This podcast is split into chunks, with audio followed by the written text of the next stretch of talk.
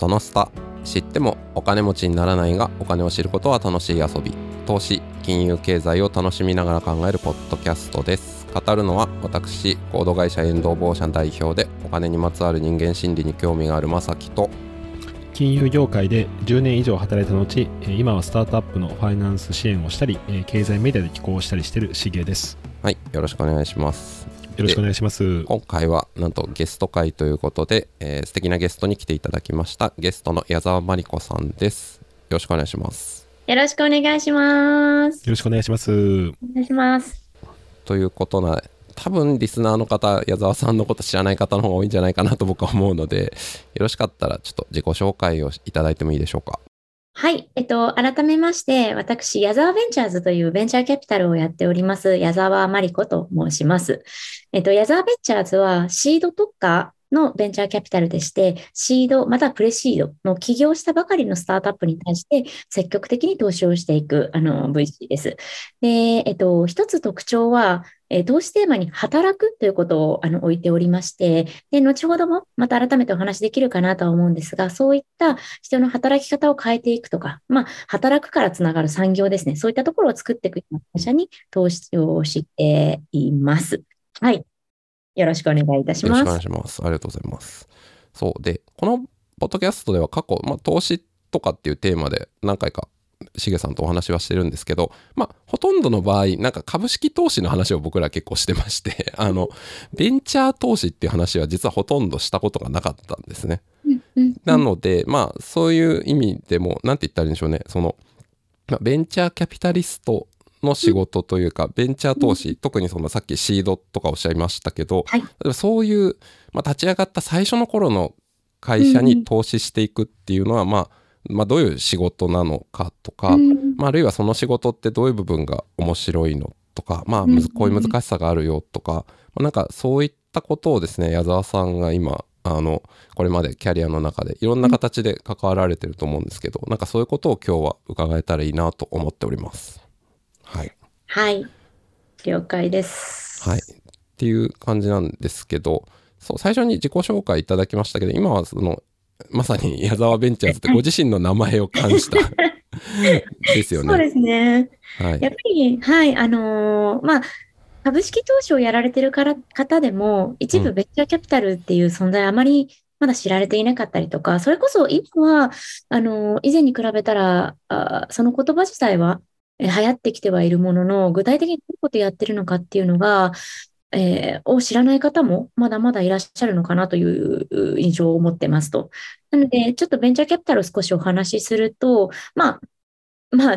そうですね、名前の通りというとあれですけれど、うんうん、の皆さんが株式を買える会社っていうのは基本的に、えー、株式市場に上場しているからこそ、えー、皆さん変えていると思うんですね。はい、で、えーと、株式市場に上場する前の会社、要は未上場の会社に対して、うん、えー、お金を投じて、え成長を支援するであったりとか、上場を支援するであったりとか、まあ、事業の育成を成長の成長させるっていうところをサポートしているのがベンチャーキャピタルでして、で、まあ、ベンチャーキャピタルっていうのは、まあ、ファンド、自分たちが持っているファンドからスタートアップ、まあ、企業、ベンチャーですね。企業家に投資をして、で、その企業家がある程度、まあ、事業が伸びていったりすると、株価っていうのは高い金額がつくようになってくるので、その高くついた金額を、えー、他の、まあそうですね、えっ、と、上場することで、えっ、と、個人であったりとか、機関投資家に売却するケースもあれば、まあ、他のファンドさんだったりとかに売却することで、その株式の差損、差損というか、そうですね、あの、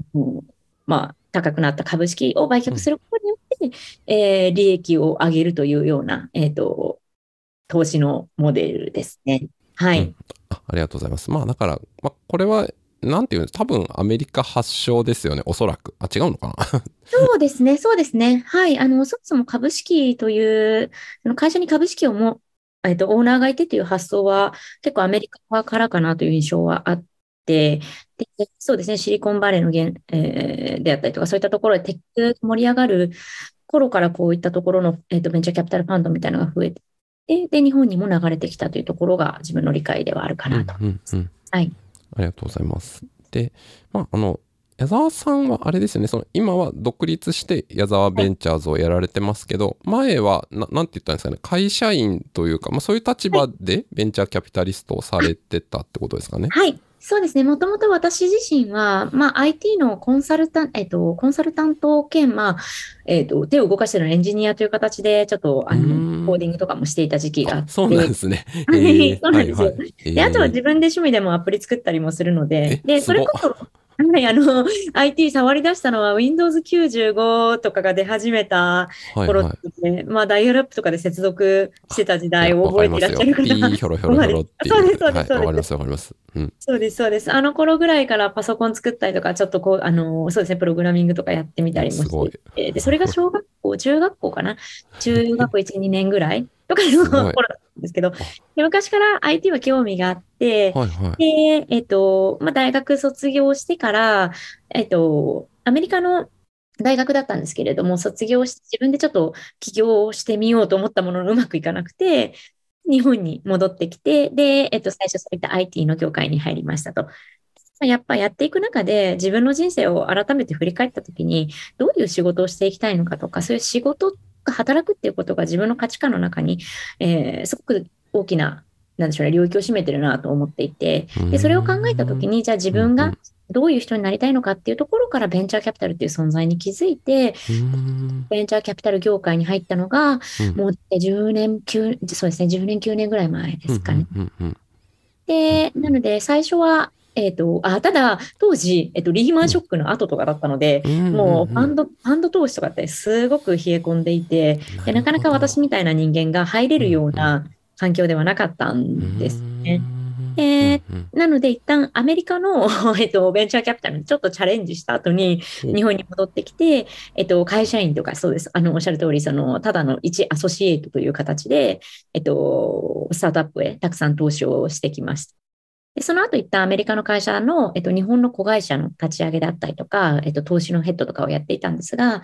まあ、やっぱり自分がどういうことをチャレンジしたいのかって考えたときに、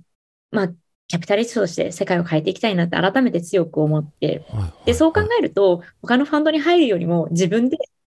やっぱ立ち上げようというあの気持ちになりまして、でなので、矢沢ベンチャーズというですね、もうん。ううんまんまな名前をつけちゃう。矢沢永吉さんにいつも、あの、足を向けて寝れないなと思いながら、はいファンドをはい、スタートしました。はい。はい。ありがとうございます。そうですよね。そう今お伺いしてて、そあの前、まあなんというか、その、もうすでにあるというか、組織の中に入ってそこで投資をする場合と、まあ今そのご自身で矢沢ベンチャーズ作られてるのって、まあ僕の認識としてははい、多分大きい違いとしては、おそらくその投資するお金を自分で今は見つけてこなきゃいけないのかなって理解なんですですけど、合ってます？おっしゃる通りです。はい。やっぱり一アソシエイトですと、あのーまあ、そうですね、代表であったりとか、まあそうですね、代表がちゃんとレイズしてきたファンドというか、あの自分でお金を集めてきたものを、えー投資をするだったりとか、その、まあ、投資した先の、えー事業支援をするだったり、すごく局所的なんですが、一方で、今、ファンドの、まあ、GP というふうに呼ばれている、要は無限責任組合にですね、そのファンドに対してあの責任を持っている代表として、自分でちゃんとファンドレイズをして、出資をして、パフォーマンスすべてに責任を負っていくということを今やっていますね。うーはい。いやめっちゃなんかいろんなプレッシャーがすごくあるんだろうなって今聞いてて思っててあんまそのつまりお金を出してくれるお金の出し手に対しても、その期間が決まってるわけですよね。何年でまあ、はいそのお金を増やしてお戻ししますっていうまあだかはい。らお金出してくれと。で、はい。その預かったお金をもとにじゃ投資したい、まあ、スタートアップを探してきて、まあ、そこの会社の方に、まあ、か方にっていうかその会社に投資して、はい。でもといってもまあ成長するかっていうと難しい部分もあるだろうからそこで投資しつついろいろサポートというかなんでしょうね一緒にいろんなことやるんですよね。はい。そうですね。おっしゃる通りです。うんうん投資して、えまあ、ただ伸びてくれれば一番楽ではあるんですけど、一方で、あの、スタートアップって、それこそ、あの、なんですかね、まあ、ベンチャー、アドベンチャーなのか、こう、良い時もあれば、まあ、下がる時もありますし、下がる時もマクロ的な要因もあれば、古社ベースの話だったりもしますし、本当にいろんなことがあるからこそ、それこそしげさんなんかもずっと支援されてると思うので、あの、あ、あると思う、ご存知だと思うんですけれど、そういったところをサポートを、まあ、すべて自分でやっていかなければいけないっていうところ、うんうんうん。プレッシャーは、そうですね、ありますね。うーん。いや、すごい仕事だなって思うんですけど、なんか、今、えっと、最初の自己紹介の中でも、その働くっていうことのテーマってお話あったんですけど、今、投資されてる会社も、その、働くにつながる会社がやっぱ多いんですかね？そうですね。そうですね。あのーまあ、働くといっても、私自身は、こう、2B 向け、まあ、B2B サーズであったりとか、うん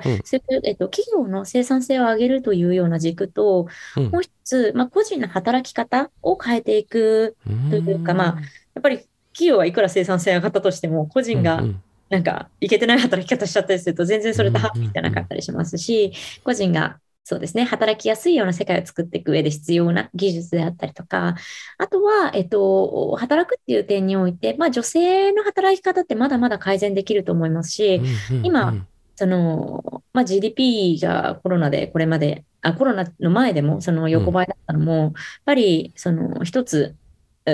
まあ、日本の働き方に多様性がなかったりとか、女性が非常に働きにくいやす、働きにくいような環境だったからこそ、起きている側面も多かったのかなと思っていて、で、まあ、GDP って分解すれば、働く人数かけるその人の単価と考えたときに、うんうん。まあ女性の賃金が低いってすごく有名な話だと思いますし、を上げたりとか、あと純粋にちゃんと働ける人との数をしっかり増やしていくっていうところをすることによって GDP の面積をなんかまあ上げるっていうことうんなんじゃないかなというところもあって、うん。まあそういう、そうですね、あの、そういった女性企業支援だったりとか、女性が活躍しやすいようなところも注目して見ている感じですね。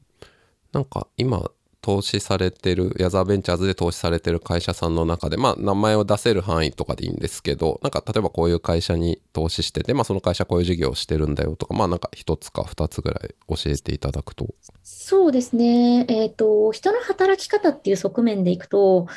えーまあ、例えば不妊治療の会社さんとうんか、結構働く女性が子供をあの持ちたいと思った時に、不妊治療をしながら、まあ子供を持っていくってすごく、なんですかね、こう、大変、女性にすごく負担がかかることであったりとか。思います、よ。うんうん。なかなかそう、あの女性が働くことを継続していくことの難しさがあったりして、そういったところに対してサービス提供している会社だったりとか、あとちょっと気づきにくいかもしれないんですけど、こう、子供、えっと、子供を出産するときに助産師っていううんうん。職業がすごく、あの、必要というか子供を取り上げるような職業なんですけど、で、そういった尊い仕事をしているにもかかわらず、そこの賃金ってめちゃくちゃ安いんですよね。なんで、そういった、ただこれって結構男性の VC とかって助産師の存在をそこまでこう重要視してなかったりとか、そんなにそもそも何それみたいな方もいらっしゃるぐらいなので、女性の私でさえ産むこと、産む前まで知らあまり知らなかった職業なんで、そういった人たちがもっと稼げるような社会にするような会社に投資をしたりとか、で、DX っていうところの側面でいくと、例えば獣医さんとかって、えっと、結構女性が関わっているような産業でもあるんですけど、すごくあの労働環境が悪かったりもするんですよね。で、その労働環境の悪さの一つにうん、全然 DX がなされていなかったりとか、そういったところに対しての SARS のサービスだったりとか、あとはそうですね、まあそういったような感じで、えっと、自分の切り口の中で、え重要なんじゃないかなって思われるようなところだったり、これからきっと伸びてくるんじゃないかなというふうなしましていますね。はい。あと、ウェブ、あ、そうですね。Web3 とかああいうところにもちょっと、うんうんはい、あの、出資をしたりしてますね。これからの働き方変わってくるんじゃないかな。うんうんあなるほどありありがとうございます。投資先の会社さんというか、まあ、経営者さんって、はい例えばどういうところで出会って、で、なんかどういうやり取りをすると投資しようというか、投資してくださいっていうのになってくのか、僕まだあんまイメージついてないんですけど、どんな感じなんですか？そうですね。結構もう本当にそこは様々で、うんイベントを通してお会いする方もいれば、あとは投資先の会社さんからの紹介であったりとか、まあ、同業の VC さんで、まあ、うちはシードってすごい早い段階に投資をしているので、それこそアスラーとか、こう、まだ事業化されてないようなところを支援するインキュベーターさんからのご紹介だったりとか、そういうところが多いですかね。うんはい。なんか、その今、シードっておっしゃいましたけど、ま変な話、なんかその、じ、事業ってこれやりたいっていう思いはあっても、まだそのサービスとかができきってないとか、まあはい。結構そういう場合も多いんじゃないかなと思うんですけど、はい。はい。そういう時にど投資しようって思えるのはどどうしてなんですかね？やっぱりそこは人の魅力なんじゃないですかあね。ーなるほど。やっぱり会社が大きくなればなるほど、うんそこの、そのファイナンス的な数字であったりとか、計画していることに対してどこまで達成できているのかとか、まあ、売上だったり利益だったりとか、分かりやすいあの判断基準ってあると思うんですけれど、一方で、やっぱシードであればあるほど、しかもまだプロダクトもなかったりすると、やっぱその人がどこまでこの事業とかこの課題に対して真剣で、うんうん。どこまで、あのーそこに対して全力をかけてるのかみたいなところだったり、あとはまあ、そうですね、個人のその、おまあ、能力の話だったりとか、その人が持ってる、まあ、これまでの経験値だったりとか、そういったところを加味しながら、うんうん。投資はしてますね。てか、むしろそこしかないんじゃないかなっていう質問をしてて、うんうんうん。そうですよね。どうどうですか？うん、しげさんとか。はい。そうですよね。あの、まあ私は銀行出身だったんで、まあ、銀行で言うと、一番最初にやることは、あの、決算書算気分出してくださいということなんですけども、はい。まさに矢沢さんやられてるシード投資だと、まあはい。当然ね、決算書とか、まあ、はい。ほぼない状態ですし、まあ、プロダクトもないっていうことになってくると、まあどうしてもその判断っていうのが、うん。人のまあ魅力であったりとか、あとはその事業のまあ多分おそらくコンセプトであったりとか、あのね、矢沢ベンチャーズさんでやられてるそのは働くっていったはいテーマのコンセプトと、まあいかに合うのかなっていうところかなと思うんですけども、はい。なんかそのやっぱり一番決めとなる要素がおそらく人なのかなっていうふうに思ってまして、うんそこはなんかどういうところを特になんか注目してるとか、まあ、例えばね、やりきる力とかいろいろあると思うんですけども、矢沢さん的になんかその辺はどういったふうに捉えるケースが多いでしょうか？そうですね。私個人としては、やっぱり巻き込み力って言っちゃうと、ちょっとうん。がふんわりしてるかもしれないんですけど、まあ結論、結論っていうか、もうちょっと噛み下すと、もう、なんか単純な話じゃないですけど、ちゃんと PDCA 回せるか、あ、スキルベースの話でいくと、あ、はい。まず、起業家個人の話と、あとはチームっていうやる人たちの話、そして、その人たちが何をやってる、ろうとしてるかっていう、その事業っていうところの2つで大きく分けて考えていて、で、個人、まず人っていうところでいくと、その、まあ、その人の人、あの、人柄であったりとかっていうところと、もう一つスキル的なところみたいなのがあるかなと思ってますと。で、その人の、まあ、人柄的なところっていくと、まあ、どういう使命感であったりとか、どういった悔しい思いだったりとか、まあ、原体験とかよく聞くかもしれないんですけど、どういう思いがあって、それを解決したくてこの事業やってるのかなっていうところの、そこを気に、そこの部分と、プラス、まあどういう、それをちゃんとじゃあ実行できないと意味がないと思っているので、まあちゃんと計画性が、計画できているのか、で、何か起きた時にすぐ計画を直せるのかであったりする、プランニングの部分だったりとか、あとちゃんとやりきれるかっていうか、その、じゃあ、そうですね、do できるのかみたいなところと、あとは、まあ、その、経営者って、特に01を作る起業家って、やっぱプレイングマネージャーにならざるを得ないかなと思っていて、で、ただやってるだけだと、それってチェックもできないと、あの、ダメだなと思ってるので、うんそこのバランスをどういうふうに本人の中で持ちながらやられてるのか、その、ちゃんとチェックの時間をちゃんとチェックできてるのか、その上で走れてるのか、そして走りながらちゃんとチェックできてるのかっていうところ、そしてそれをしっかり反映させることができるのかっていうところをすごく見ていて、で、その上で結局一人で事業なんてできないのでうん、それを、まあ、あの、例えばプランだったらそれを決めたことをちゃんとこうぶち上げられるのかであったりとか、例えばツイッターで発信できるのかとか、ちゃんと発信をした上で人を、うんにそれに興味を持ってもらって、そういった人たちとしっかりコミュニケーション取って、まあ巻き込めるのかとか。うん。うん。なので巻き込みって結局なんかコミュニケーション能力とか、まあそういったところにももしかしたら落ちちゃう可能性もあるのかもしれないんですけど、でそういうその、ちゃんとプランで PDCA みたいのが回せて、それを人と一緒にやっていけるのか、そこはすごく人っていう意味でいくと、まあ意識して見てますね。はい。うん。なるほどですね。なんか、あの、矢沢さんが、あの、過去、あの、VC で働かれた時ではい、あの、インタビューとか拝読すると、例えばね、あの、今年上場したエアクローゼットも、あの、はいはい。はい。初期の頃に投資されたりとか、はい。まあ、いろんな、あの、起業家を見られてるとは思ってまして、はい。で、その中でやっぱり、今、あの、ファンドを自ら立ち上げられて、まあ、うん。投資家をまあ見ていくってなると、まあ、そういった経験値も溜まってきたりはするので、はいやっぱり今おっしゃったお話っていうのは、そういった過去、実際に投資された方で、まあ、すごく伸びていってるような方とかのエッセンスっていうのが、より、その、独立後により活かす、なんか、矢田さんとしての視点で活かしてるっていう感じですかね？おっ。しゃる通りです。おっしゃる通りです。なるほどですねそうなんですね。でもなんか最近すごく思うのは、これは本当、うーん、なんかちょっと私の中でもまだまだ考えきれてないんですけど、やっぱり課題を、あの、適切に学習する能力だったりとか、自分を俯瞰してみるだったりとか、チームを俯瞰してみてっていう、今起きてる課題を、こう、変に落ち込まずに、適切にちゃんと客観的に認識をして、それをなんかネガティブじゃない方、ネガティブな、なんですかね、こう落ち込みすぎずに消化していって解決していくっていうところの、うん、その課題の認知みたいなところの能力がどこまで長けてるのかっていうのも、結構重要な気がするなとかって最近は思ったりしてますね。はい。あの、いわゆる投資前の段階でいろいろ投資家、うん、あの、起業家さんとお話をしたりとか、まあ過去の、まあ、スキルとか実績とかを、まあ、見られてて、まあ最後投資判断を、まあされたと。で、実際投資した後も、おそらくね、その定期的に、あの、状況の報告とか、いわゆるメンタリング的なフィードバックもされていくっていうとこあるんですけども、はい、結構そこって大体イメージ通りの、あの、想定のケースが多い、あの、いや、でも、そうですね。なんか、やっぱりそこは、想定以上良かったケースもあれば、想定以上微妙だったなっていうケースもあったりはまだまだしますね。ああ、なるほど。それって、そのなんていうか、多分事業がなかなか伸びないっていうケースもあれば、はい。思えば、ちょっとこの人もう少しやりきれると思ったけれども、ちょっとやっぱなかなか巻き込み力発揮できないなみたいな、はい、まあ両方の要素があるかと思うんですけど、はい。後者が結構ある感じですかね？うん、どちらかっていうと、そうですね、後者もありますね。えっと、やっぱりその環境にってそこですごく変わってくるなと思っていて、はい、なんかそういうふうに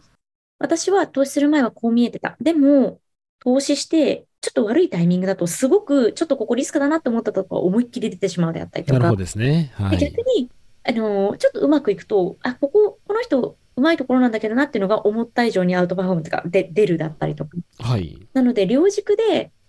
なんかちょっとやっぱり懸念っていうのはなんとなく思ってて、でもそこまで投資する前は言語化できてなかったところだったりとか、はい、なんとなくって思ってたところが、こう、け顕著に出るっていう意味では、そう、そうな、なんだろうな、ちょっとなんとなく思ってたけど、想定以上とか想定以下みたいなところはあったりするのかなとか思ったりしますね。でまあそういう意味ではね、あの、すごくいろんな投資められるキャピタリストとしての経験値が含めて暗黙的に、ここやっぱりリスクかなとか、ここ伸びるかなみたいなところやっぱり事前にある程度感づいてて、で、実際やる中でそこが、あの、上振れする場合もあれば、まあちょっと下に出てしまったっていうケースが、はい、より体感されてるって感じですね。なるほど。そうですね。はい、おっしゃる通りです。はい。ありがとうございます。ありがとうございます。いや、すごい、なんか、リアルなお話が聞けて 面白かったです。はい。ありがとうございます。じゃあ、一旦前半はですね、この辺りでおしまいにしようかなと思います。あの、引き続き後半もお話を聞ければと思います。では一旦ありがとうございました。ありがとうございました。ありがとうございました。この番組が楽しかったという方は、Amazon Music や Apple Podcast、Spotify などで番組フォローをお願いします。また、番組のレビューをいただけると励みになります。気が向きましたらぜひレビューをお願いします。番組の感想は、ハッシュタグ、アルファベットでシャープそのスタをつけてツイートしていただければ嬉しいです。Google フォームで匿名でも感想を送りいただけます。リンクは概要欄からご確認ください。それではまたお会いしましょう。さようなら。